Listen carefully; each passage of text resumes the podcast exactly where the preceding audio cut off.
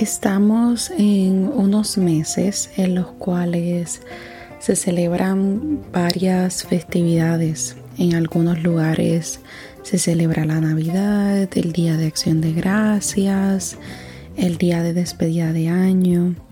Y em, estos son tradiciones, días predeterminados para tener unas energías y tener como unas creencias y valores. Es un tiempo donde la energía de los seres humanos usualmente está bastante elevada y los seres humanos se sienten más felices y con unas actitudes más positivas usualmente.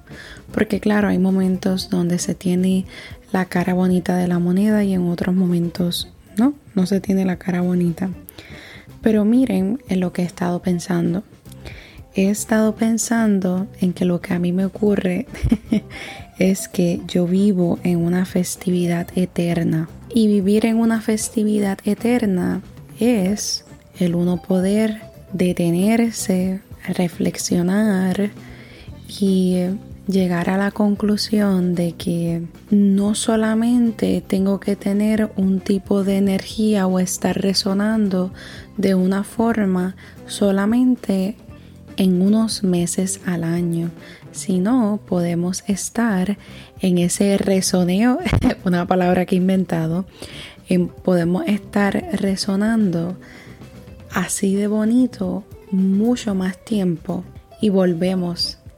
Muchas veces buscamos limitarnos y esto es lo que yo quiero que tú dejes de hacer y que yo deje de hacer el limitarnos y pensar que solamente en algunos momentos del año vamos a tener unas actitudes, una forma, es el único momento donde nos sentamos para compartir en familia, etcétera, cuando podemos hacerlo todo el año.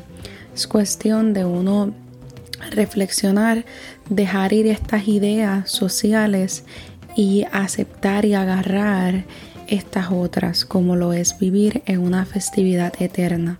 Así que eso te invito a que aceptes en tu corazón ese, esa energía que tanto grita y que la mantengas no solamente unos meses en el año, sino durante todo el año. Y así vas a ver que tu realidad, tu presente y tu plenitud va a ser otra. Así que a vivir en una festividad eterna. Que estés bien.